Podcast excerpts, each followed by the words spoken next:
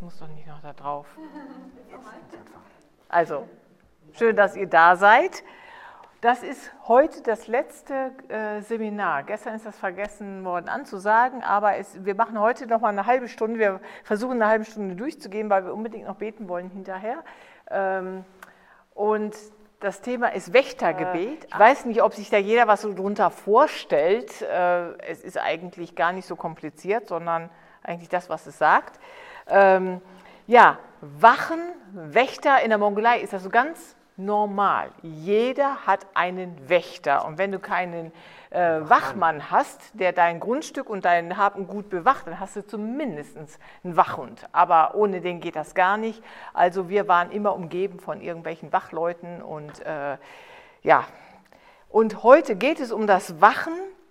Und interessanterweise, ich habe heute noch in der Vorbereitung äh, gedacht, eigentlich brauchen wir so scharfe Sinne, um das Wächtergebet auszuführen. Und da kommen alle Dinge zusammen, die wir so in den letzten Jahren in den verschiedensten Gebetsseminaren so behandelt haben. Ne? Da war Anbetung, ist ein ganz starker Schlüssel, Anbetung und ähm, ja, die Gegenwart Gottes hatten wir. Dann haben wir äh, hörendes Gebet gehabt. Wir haben uns mit den Strategien und so ein bisschen den äh, Machenschaften des Teufels innerhalb der, äh, des Befreiungs- und Heilungsgebetes ähm, uns mit äh, befasst. All diese Dinge werden wir in diesem Wächtergebet brauchen. Ähm, wir haben eine, ein Bibelvers mehrmals zitiert, wir schon und dann auch Günther und Heidrun nochmal und das ist ähm, in 1. Petrus 5, Vers 8. Wobei, Moment, eine Sache will ich noch vorweg. Ich will euch eine Geschichte erzählen aus der Mongolei von einem Freund von uns, der hinterher unser Wachmann geworden ist. Und zwar, ähm, man muss, wenn du den Feind kennst oder dein, dein Widersacher, der gegen dich streitet, kennst und seine Strategien so ein bisschen kennst, weißt du, wie du dich schützen kannst. Also, in der Mongolei hat jeder oder die meisten Nomaden große Schafherden, große Viehherden und die müssen bewacht werden, die müssen, äh, ja, muss ein guter Hirte sein. Und ähm, ja, Zaya hatte in, seiner jungen, in seinen jungen Jahren, äh, er war Anfang 20 zu der Zeit, sollte er eine Riesenherde, eine gemischte Herde von Schafen und äh, Kühen von einem Ort zum anderen über eine Bergkette in einen anderen Ort umziehen. Und er weiß, in der Mongolei haben wir sehr, sehr viele Wölfe. Und vor allen Dingen in den kalten Jahreszeiten haben die Hunger. Und es ist ganz gang und gäbe, dass die halt die Tiere, äh, die Herde äh, anfallen. Und er sagt, ich wusste, ich darf nicht einmal mit dieser Herde kampieren und übernachten. Das wäre das Ende gewesen ne? für ihn und für die Schafe und, und, und die Tiere. Er äh, sagte, ich habe die ganze Zeit, wir sind langsam vorangezogen und ich äh, wusste in der Nacht, wenn es dunkel wurde, hat er teilweise die Augen der Wölfe gesehen und das Heulen der Wölfe gesehen. Und er sagte, er hat immer gesungen oder ein Lied getrillert und Zigarette geraucht. Er sagte, warum? Weil, nicht weil er Raucher war, sondern der, das, die Glut von der Zigarette hat den Wölfen Angst gemacht und diese, diesen Gesang auch. Und so konnte er sicher mit ganz viel Strapazen mehrere Nächte und Tage nonstop alleine diese Herde heile über diesen Dings bringen. Also es ist eine abenteuerliche Geschichte, ich will das jetzt nicht in aller Ausführlichkeit machen, aber da habe ich gedacht, guck mal, es ist so ein typisches Beispiel, der Zaya hätte sein Leben riskiert und äh, viel Tiere aufs Spiel gesetzt, wenn er nicht gewusst hätte, was zieht Wölfe an oder was hält sie ab? Wie kann ich Wölfe zurückweisen? Und äh, das müssen wir als Christen auch lernen. Wie können wir den Feind äh, ja, in Schach halten? Die Stelle aus 1. Petrus 5, Vers 8 heißt, seid nüchtern, wachet, denn der Widersacher geht umher wie ein brüllender Löwe und sucht, wo er jemanden verschlingen kann. Also wir sind nicht automatisch, wenn wir Christen sind, so unantastbar und unangreifbar für den Feind. Wir müssen unseren Auftrag oder unsere, äh, unseren Teil dazu tun, dass wir wachsam sind, dass wir aufmerksam sind und nicht dem Teufel auf den Leim gehen. Also wir müssen, auch wenn Gott allmächtig ist und alles weiß und alles in Kontrolle hat, trotzdem gibt es auch Böses in, diesem, in der Welt und das ist uns natürlich allen bekannt. Und wir müssen dagegen aufstehen und Gott fordert uns in seinem Wort auf, zu wachen und zu beten. Es gibt noch eine andere nette Geschichte, die auch sehr einleuchtend ist. Äh, es geht auch wieder um einen Nomaden in der Wüste. Der wurde nachts wach in seinem Zelt, in seiner Jurte und hatte Hunger. Er hat eine Kerze angezündet und er nimmt eine Feige und beißt in diese Feige und sieht in dem Kerzenschein, dass die wurmig ist. Er macht die Tür auf, schmeißt es aus seinem Zelt raus, nimmt die nächste Feige, beißt rein, auch wieder wurmig. Ganz ärgerlich, schmeißt er raus, sagt er, wo wird das hinführen? Hinterher kriege ich gar nichts zu essen. Was hat er gemacht? Er hat die Kerze ausgeblasen und hat die nächsten Feigen so gegessen und wusste nicht, was drin ist. Ähm, das ist natürlich nicht unbedingt ein, ein Rezept, wie wir vorgehen sollen. Ja?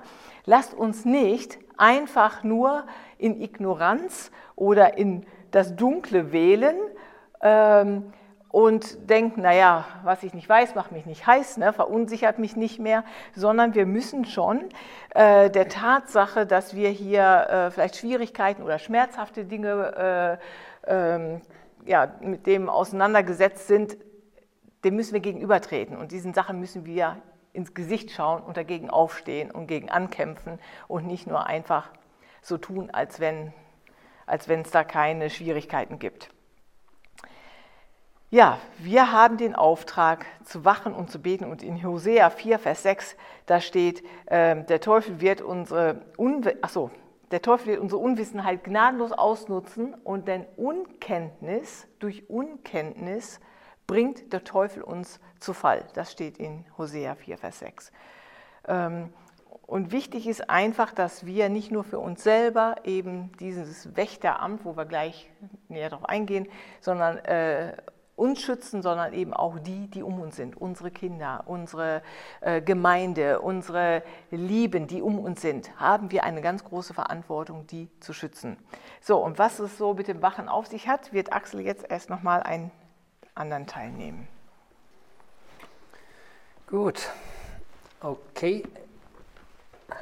Das war doch schon mal ein ganz lustiger Einstieg mit dieser Geschichte mit den Feigen. Ne? Äh, hat mich erinnert an die Frage, die äh, Rudi gestellt hatte, auch vor kurzem, als, wir, als es um die, diese Befreiung und die anderen Sachen ging. Und wir hatten gehört, dass definitiv einige Sachen, sei es Alkohol, zumindest mal exzessiver Alkohol, viele andere Sachen, einige äh, sehr heftige Heavy Metal Rockmusik und anderes hatten wir ja gehört, äh, was unter anderem gegebenenfalls Einfallstüren für den Feind sein könnten. Und er fragte, eigentlich, warum reden wir denn dann so wenig darüber, wenn man weiß, dass da gewisserweise der Feind rein sich schleicht? So nach dem Motto, wenn alle darüber wissen, dass hinten die Hintertür offen steht, warum machen wir dann nichts mit der Hintertür? Oder äh, warum machen wir einfach das Licht aus, äh, wenn wir wissen, da sind irgendwo Maden drin? So, das heißt, wir sind doch schon auch herausgefordert zu wachen und zu sehen und zu unterscheiden. Und ich denke, das ist wirklich wichtig und das Gebet, dieses Wächtergebet, eigentlich ist es so zum Abschluss, wir haben das ja auch bewusst am Anfang so eine ganze Serie geplant, es sollte eigentlich uns dahin führen, dass wir mit einer Reife, mit einem Mandat und mit einer Autorität in Verantwortung gegenüber unserem eigenen Leben, unserer Gemeinde und der Gesellschaft unsere Waffe und Waffenrüstung in Einsatz bringen können. Das ist nichts für Babychristen, die freuen sich einfach, oh Gott hat mich lieb und Gott hat mir vergeben. Und das ist ja genau absolut super. Aber irgendwann sollten wir zur Reife kommen, zum Mandat und zum Kämpfen und auch gegebenenfalls in der Lage sein, Verantwortung für die zu übernehmen, die es noch selbst nicht können.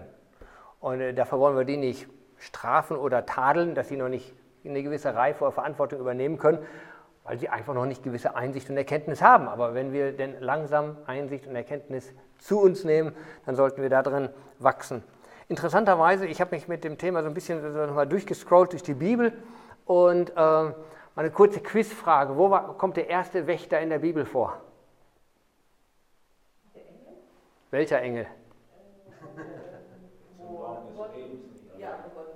100 Punkte, ihr seid super. Genau da ist der erste Wächter in der Bibel, der letzten Endes heilig und unheilig trennt, der irgendwo diese Grenze da aufstellt.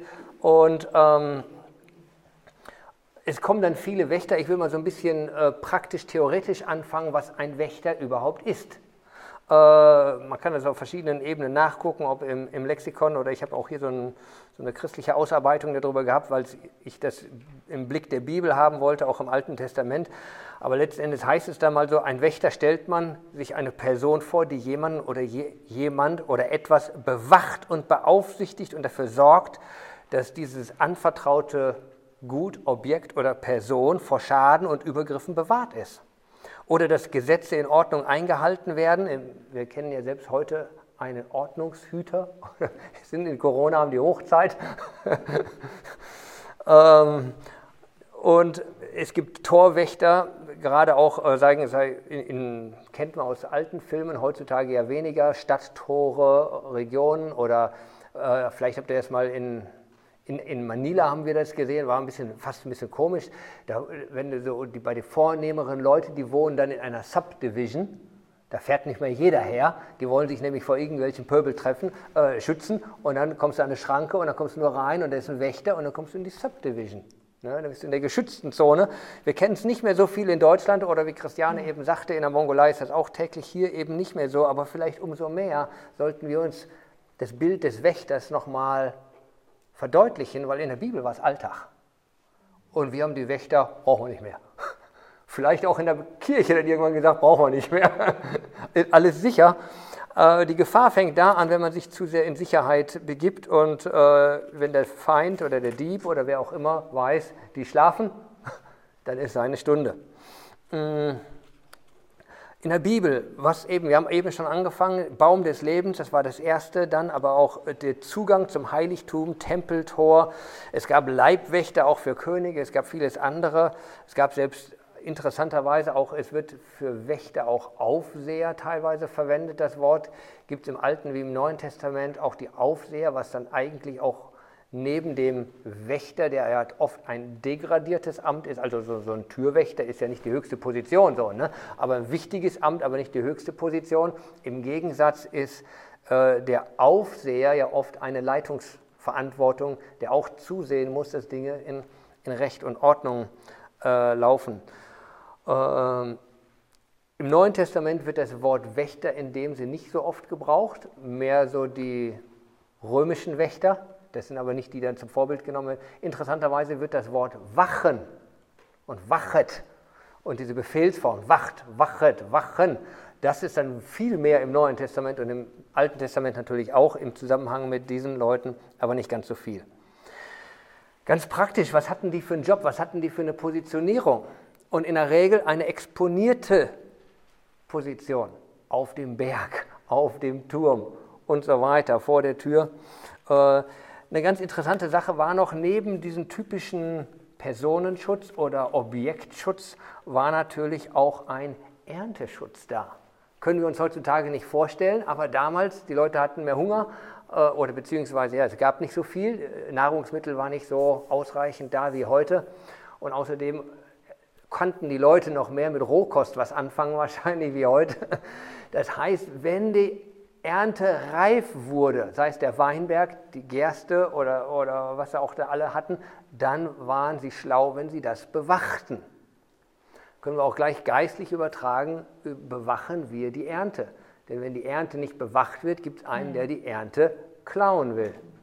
Äh, anderes interessantes Bild noch auch, jetzt nicht nur die Städte wurden natürlich bewacht, sondern auch jetzt bei Nehemiah der Aufbau wurde bewacht. Ihr erinnert euch. Und auch das, denke ich, ist ein tolles Bild für uns, äh, wenn Dinge im Aufbau sind, wenn was Neues geschieht. Was passiert da in der Welt wie im Geistlichen? Ganz oft Neid. Wie? Ihr baut was? Das klappt sowieso nicht. Da kommt, kennt ihr die Stellen bei Nehemiah, alle von Missgunst bis auch physischer Bedrohung, Krieg und alles, dass die zu guter Letzt in der einen Hand das Schwert, in der anderen Hand die Kelle hatten und so wachen und arbeiten gleichzeitig mussten. Ich denke, das sind für uns schon ganz gute Bilder, die uns zeigen, äh, was das Wächteramt ist. Aber es geht natürlich auch, äh, das ganze Bild, eben habe ich auch schon jetzt angefangen, es ist ja eigentlich auch eine Metapher. Zum einen war es einfach das alltäglichste Bild und genauso wie Jesus die alltäglichen Bilder von Fischen und von den, seinen Gleichnissen und den Körnern und Saat auch ja alles als eine Metapher benutzt hat und trotzdem war es ihr Alltag, deswegen konnten sie es verstehen. Und genauso mit den Wächtern, das war ihr Alltag und deswegen wurde es auch als eine Metapher natürlich benutzt. Und interessanterweise, äh, Gott selbst wird als Wächter vorgestellt. Er ist der Wächter äh, und Behüter, Beschützer. Ne? In Jesaja 27, Vers 3 heißt es: Ich, der Herr, behüte ihn, in dem Fall als Bild, Metapher, Weingarten oder Wein, wer ist es?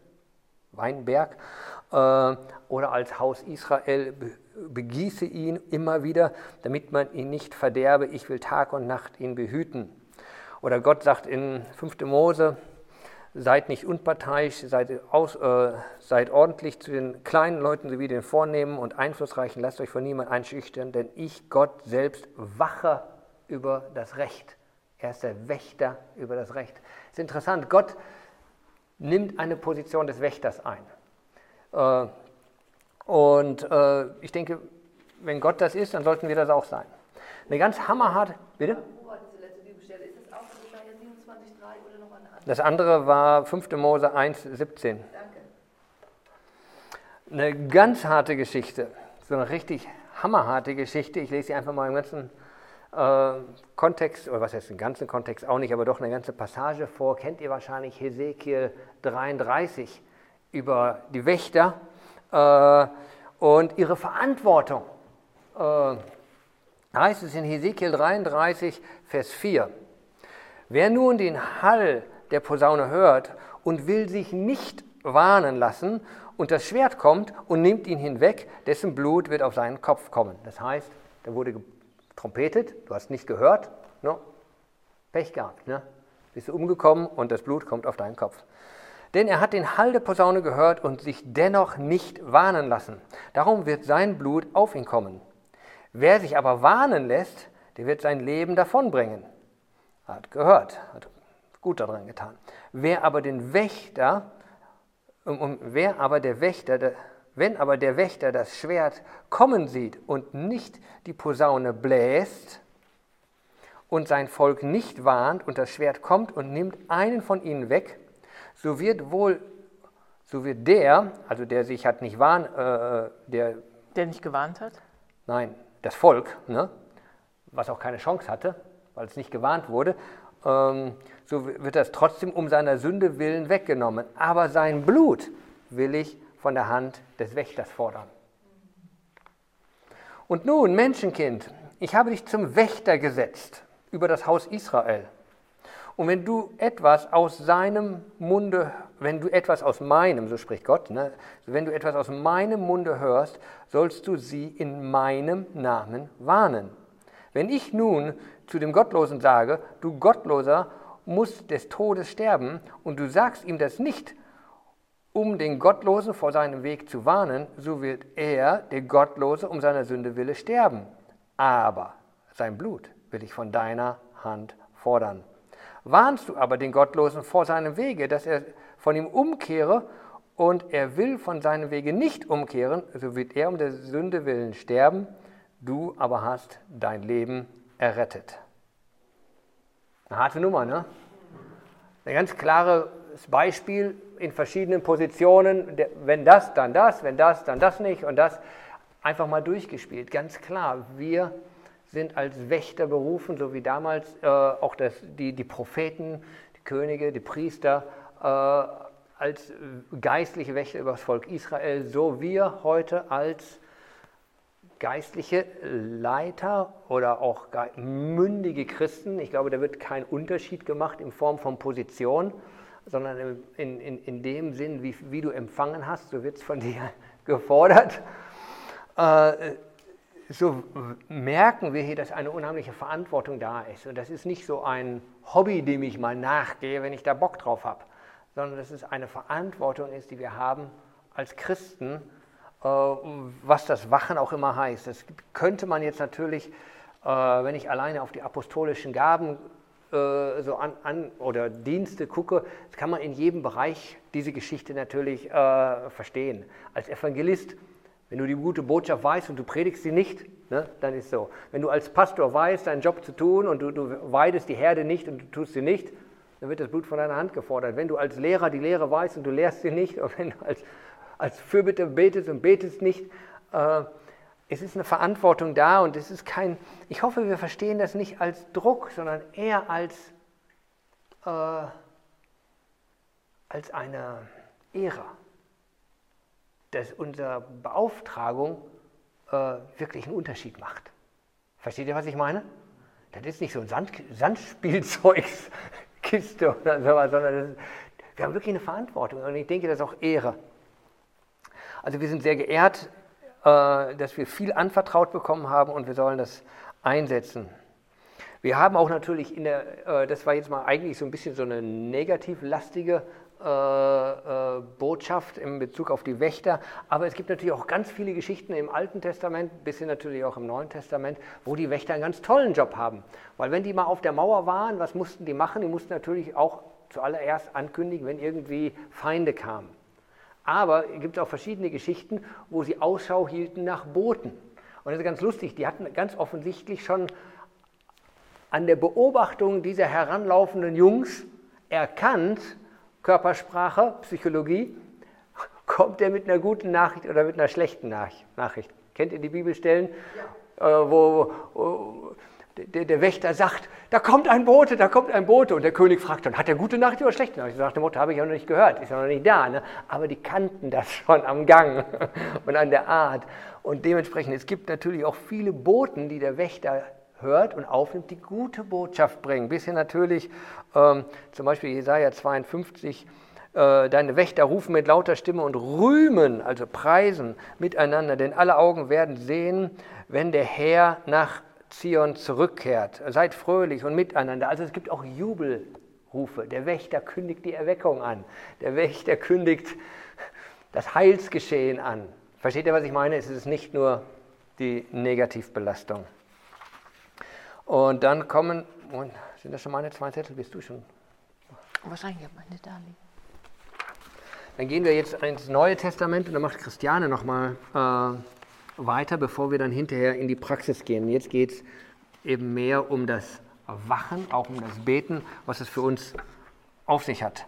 Und dann wollen wir heute nämlich wirklich noch auch beten. Dementsprechend machen wir das heute in einer halben Stunde und dann geht es weiter. Gut, eine ganz bekannte Bibelstelle im Neuen Testament kennen wir alle im Garten Gethsemane, wie Jesus seine Jünger fragt. Ähm, ich lese es mal vor, in Matthäus, ähm, Moment, das ist hier unten, Matthäus 26, Vers 38. Da sprach Jesus zu ihnen: Meine Seele ist betrübt bis an den Tod. Bleibt hier und wachet mit mir. Das war die Bitte. Und dann im, äh, den nächsten Vers oder Vers 40. Und er kam zu seinen Jüngern und fand sie schlafend und sprach zu Petrus, könnt ihr denn nicht eine Stunde mit mir wachen? Ja, leider verschlafen, leider nicht ausgeführt, aber Jesus hat es gebraucht, dass die Jünger an seiner Seite mitkämpfen, im Gebet mitwachen und äh, sich eins machen mit der Not, die da war. Und ähm, gut, dann der nächste Vers ist in, ähm, Moment, genau, in 41. Wachet und betet, dass ihr nicht in Anfechtung fallet. Der Geist ist willig, aber das Fleisch ist schwach. Da geht es ganz klar darum, nicht nur, dass Jesus da Beistand brauchte, sondern er weiß, das ist eine schwere Stunde, nicht nur für mich, sondern auch das, was auf euch zukommt. Und ihr betet besser und bereitet euch im Gebet vor, wacht im Gebet, dass ihr nicht in Versuchung fallt, dass ihr euch schützt vor den Anfechtungen des Teufels. Dann sind ganz viele Stellen über die die Endzeit beschreiben, wo immer wieder auch aufgefordert wird, dass wir wachsam sein sollen, dass wir die Zeichen der Zeit gut äh, sehen sollen. Zum Beispiel Matthäus 24, 42. Darum wachet, denn ihr wisst nicht, an welchem Tag euer Herr kommt. Oder Vers 43. Das sollt ihr aber wissen, wenn ein Hausherr wüsste, zu welcher Stunde in der Nacht der Dieb kommt, so würde er ja wachen und nicht in sein Haus einbrechen lassen. Also alles Matthäus 24 ganz typische Endzeitsachen, wo wir besser wachsam sind. Dann in Vers 25, äh, Kapitel 25, Vers 13. Darum wachet, denn ihr wisst nicht den Tag oder Stunde. Und Offenbarung 3, Vers 3. So denke nun daran, wie du empfangen und gehört hast, das, das halte es. Moment. Ein bisschen verschwommen. Und halte es fest und tue Buße. Wenn du nicht wachen wirst, werde ich kommen wie ein Dieb und du wirst nicht wissen, zu welcher Stunde ich über dich kommen werde. Also wir sollen die Zeichen der Zeit einordnen, wir sollen wachen. Wir, was heißt das denn? Wir sollen äh, bereit sein. Wir sollen nicht einfach nur dahin leben und irgendwo so ähm, ja, uns nur mit dem Alltag beschäftigen, sondern unser Ziel ist, Jesus kommt wieder, Jesus wird uns zu uns holen, äh, zu sich holen, wir werden bei ihm sein und wir sollen aufmerksam sein, wir sollen die Zeit auskaufen, wir sollen wachen. Dann gibt es noch äh, weitere Stellen in Epheser 6, Vers 18. Betet alle Zeit mit allen Bitten und Flehen im Geist und wachet dazu mit aller Beharrlichkeit und Flehen für alle Heiligen. Ich möchte dann nochmal das ein bisschen praktisch machen. Was heißt das? Wir sollen für, wir haben letzte Woche schon für äh, Christen in Verfolgung gebetet, dass wir für die Heiligen mitbeten, mitwachen und äh, ja, den Schutz Gottes ausrufen über ihn und den Beistand, also diese Not mittragen im Gebet, in der sie stehen. Ähm, ich habe das selber erlebt, dass Gott mich immer wieder nachts geweckt hat, dass ich beten musste für eine Situation. Ich äh, musste heute an eine Situation denken in der Mongolei. Es war so ziemlich zu Anfang. Wir hatten auf, einer, äh, auf einem riesen Grundstück zwei so Baracken für unser Team. Und äh, ich wurde auf einmal wach und ich äh, habe wie so eine, ich weiß nicht, ob ich geschlafen habe oder das im Halbtraum war oder sah ich, wie ein Mann auf das Grundstück geht und äh, einbrechen will und um diese andere Baracke geht. Nicht in der wir gewohnt haben, sondern wo unsere Teamräume drin sind und auch die ledigen Frauen äh, schliefen. Und ich habe sofort angefangen zu beten für Schutz. Und in dem fingen die Wachhunde an zu bellen. Da waren drei Wachhunde auf diesem Grundstück. Und die fingen an zu bellen. Und ich habe so Herzklopfen gehabt. Und ich wollte, fast ein bisschen Angst gekriegt und wollte Axel wecken. Und da empfand ich ganz klar, wie Gott zu mir redet, lass Axel schlafen. Ich habe dich als Wächter auf die Mauer gesetzt. Und dann habe ich einfach auf mein Knie gelegt und ich habe gebetet, bis ich dann irgendwann ruhig geworden bin und habe mich wieder hingelegt und wusste, die Gefahr ist gebannt. Eine andere Geschichte, die ich äh, heute in einem Gebetsbuch gelesen habe, von einer Frau, die wurde nachts um drei auch geweckt und musste an, immer für eine Familie beten, die, äh, wo sie wusste, dass sie unterwegs sind auf eine Konferenz, auf eine Gebetskonferenz, wo sie auch äh, reden wird, ne? wird kommen. Und sie hat gesehen in ihrem, vor ihrem Auge, als wenn ein ganz schwerer Unfall geschieht, diese Familie also dass ein Rad weggeht von dem Auto, die in einen ganz schweren Unfall kommen und sehr äh, stark zum Schaden kommen. Äh, und sie hat in Inbrunst für diese Familie um Errettung gebeten und Schutz. Am nächsten Morgen sind die bei ihnen angekommen und das Erste hat gesagt, war alles in Ordnung auf der Fahrt? Und sie haben gesagt, ja, sie sind wohlbehalten angekommen, nichts passiert. Und äh, sie haben gesagt, habt ihr nichts gemerkt an eurem Auto? Nein. Und sagte, ich bitte euch, fahrt in die Werkstatt und lasst euer rechtes Vorderrad prüfen. Und dann hat, haben die es in die Werkstatt gebracht und die äh, Mechaniker haben die Hände über den Kopf zusammengeschlagen und haben gesagt, das ist ja ein Wunder, dass dieser Reifen da noch äh, drauf ist, also das äh, Kugellager total zerfressen und kaputt, dass, das Reif, dass der Reifen diese vielen Kilometer ähm, nicht, nicht abgefallen ist. Er sagt, das wäre eigentlich normal gewesen, dass es abfällt. Und äh, sie wusste, sie hat, Gott hat sie geweckt als Wächter, um für diese Familie um Schutz zu beten und ähm, konnte das abwenden. Und ich glaube, das ist das, was dann hinterher das spannend macht, dass wir uns gebrauchen lassen. Muss nicht immer nachts sein, aber auch, dass Gott dir auf einmal so einen Impuls gibt, du solltest hier beten, du solltest da beten. Wir sollen für alle Heiligen beten. Auf einmal hast du vielleicht äh, äh, einen der Ältesten, einen Pastor, einen irgendjemand auf dem Herzen und hast du eine Unruhe in dir, bete. Das ist oft ein Zeichen, dass Gott dich erinnert, dass da jetzt ein Fürbitter gebraucht wird. Also ich habe das regelmäßig gehabt, dass ich Träume gehabt habe, wach geworden bin und ich wusste, ich musste für eine Situation beten. Und äh, das ist dann ganz spannend, wenn du hinterher rausfindest, was geschehen war. Ich habe es nicht immer, ich habe ein Gebetsbuch, ich schreibe das dann immer rein, Datum, was habe ich, wofür musste ich beten und äh, ich habe das immer nicht rausgefunden, äh, oft nicht rausgefunden. Aber ich wusste, dass Gott das gebraucht hat, um vielleicht Dinge abzuwenden oder ja, für Situationen zu beten. Gut, dann in 1. Korinther 16, Vers 13 steht, wachet, steht im Glauben, seid mutig und seid stark. In 1. Thessalonicher 5, Vers 6 steht, so lasst uns nun nicht schlafen wie die anderen, sondern lasst uns wachen und nüchtern sein.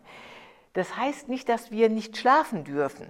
Ja, wir dürfen wohl schlafen, aber wir sollen nicht gleichgültig sein. Ich glaube, da ist ganz stark auch diese Gleichgültigkeit oder diese, ähm, ja, so eine Ignoranz mit gemeint, so eine geistliche Ignoranz, dass man, ach ja, geht schon so, ob ich jetzt bete oder peng. Nein, es ist wichtig, wir dürfen nicht ähm, vor allen Dingen dann, wenn Gott uns herausfordert und uns eine Aufgabe gibt, eine geistliche Dienst verantwortet, äh, den wir zu verantworten haben, dass wir beten, dass wir aufmerksam sind, dass wir hören, was redet Gott, wo gibt Gott vielleicht eine Warnung, wo gibt Gott vielleicht einen, einen Impuls. Das ist ja nicht nur immer, dass wir vor, für Schutz vor Unfall und solche Sachen, sondern auch geistliche Dinge. Wo muss ich vielleicht für eine, äh, jemand der sich jetzt taufen lassen möchte, ist so in seinen ersten Schritten im Glauben und fängt dann, äh, oft ist es so, wie Axel das eben schon erzählt hatte, ähm, wenn was aufgebaut wird, wenn äh, eine Ernte ansteht, ja, dann ist der Feind auf der Matte. Wenn wir geistliche Schlachten schlagen, ist oft der Feind auf der Matte, weil der das verhindern möchte. Und äh, dass wir dann ganz bewusst diese Menschen unter den Schutz Gottes stellen. Dann in Hebräer 13, 17, gehorcht euren Lehrern und folgt ihnen, denn die wachen über eure Seelen und dafür müssen sie Rechenschaft geben, damit sie das mit Freuden tun und nicht mit Seufzen, denn das wäre nicht gut für euch. Ein interessanter Vers. Eben Menschen, die euch vielleicht oder denen ihr unterstellt seid, aber dass ihr jetzt zum Beispiel ein geistlicher Leiter, er hat die Verantwortung, über euch geistig zu wachen oder ihr seid vielleicht verantwortlich, über Menschen zu wachen, die in eurem Team sind, geistlich. Und ähm, ja, ich finde es so interessant, dass da steht, dass es mit Freuden, dass sie es mit Freuden tun und nicht mit Seufzen. Es gibt ja auch, man kann ja auch so schrecklich bockig sein und, und äh, wenn man da mal gewarnt wird oder sonst was und dann will man nicht hören und äh, es ist einem zu viel und denkt irgendwie, ah nee, das ist mir jetzt aber wirklich, ähm, geht mir zu sehr in die Privatsphäre, was weiß ich, wenn ich irgendwie angesprochen werde auf meine Ehe zum Beispiel, ne? Ey, ist alles in Ordnung bei euch und sagt, das geht dich gar nichts an. Achtet darauf, dass das nicht mit Seufzen geschieht. Ähm, interessanter Vers in Hebräer 13. Ja, zum Abschluss, bevor wir so richtig schön in die Praxis gehen, möchte ich einen Vers sagen, den hat Paulus an die äh, Gemeinde in Ephesus geschrieben, aus Apostelgeschichte 20, Vers 28 bis 31, also mehrere Verse. So habt nun Acht auf euch selbst und auf die ganze Herde, in, der euch der Heil, in die der Heilige Geist euch zu Leitern eingesetzt hat, um die Gemeinde Gottes zu weiden, die er durch sein Blut erworben hat. Also es ist letztlich, Gott hat Hirten eingesetzt, aber es ist seine Herde. Wir sind Gottes Kinder, wir sind seine Herde, er hat uns er, äh, erkauft durch sein Blut. Denn das weiß ich, dass nach meinem Abschied grausame Wölfe unter euch kommen werden, welche die Herde nicht verschonen werden. Ich habe das jetzt nicht weiter aufgeschrieben. Dann geht es weiter, dass er sagt, es werden falsche Lehrer aufstehen, äh, falsche Propheten aufstehen, selbst in euren Reihen, die dann Menschen äh, vielleicht verführen oder äh, abziehen. Und wir müssen einfach geistlich wachen über unsere Herde. Das ist jetzt mal an geistliche Leiter geschrieben, aber ich denke, wir alle sind als geistliche, reife Persönlichkeiten herausgefordert, ähm, ja, mitzubeten, Fürbitte zu tun und dieses Wächteramt auch ganz praktisch ausführen. Ja, wie wir das mal ganz praktisch für die Gemeinde jetzt umsetzen, wird Axel uns mal ein bisschen anleiten. Ich habe noch eine Ergänzung. Äh und zwar auch das Wachen.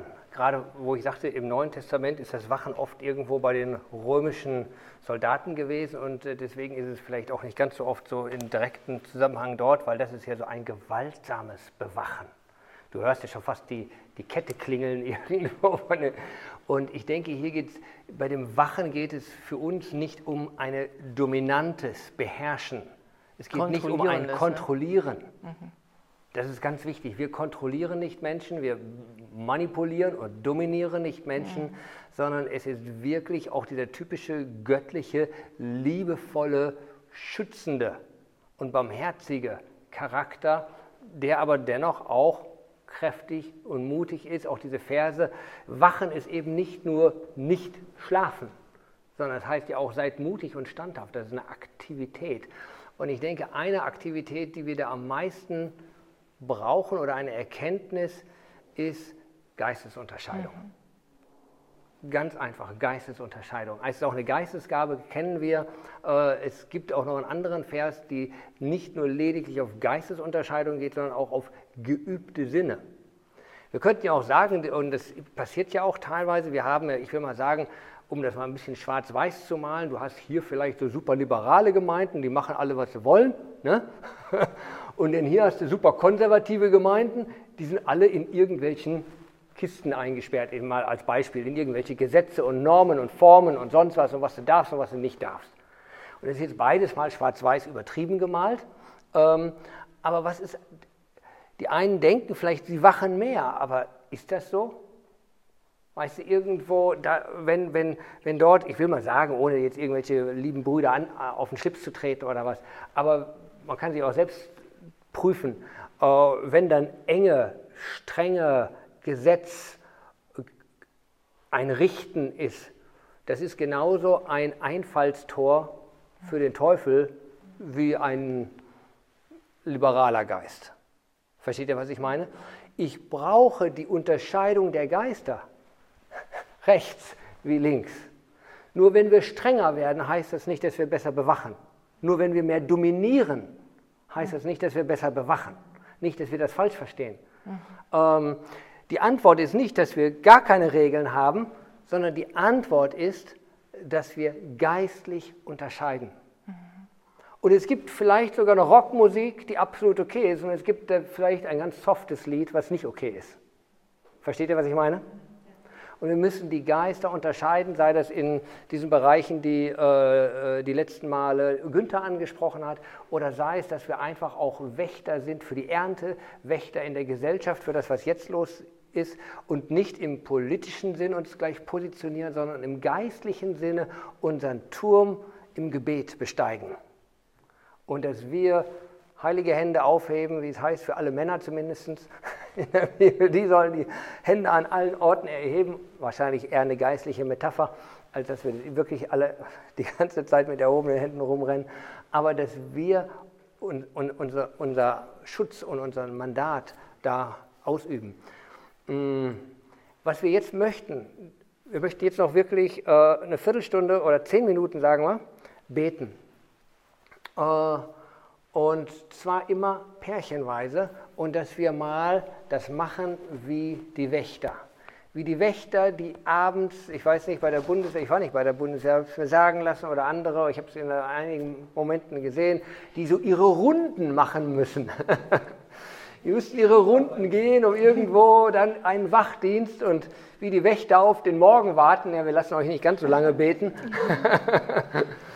äh, aber dass wir einmal so äh, in diesem, einfach mal in einer neuen Form, auch vielleicht mit einer neuen Gesinnung, auch für die Gemeinde beten.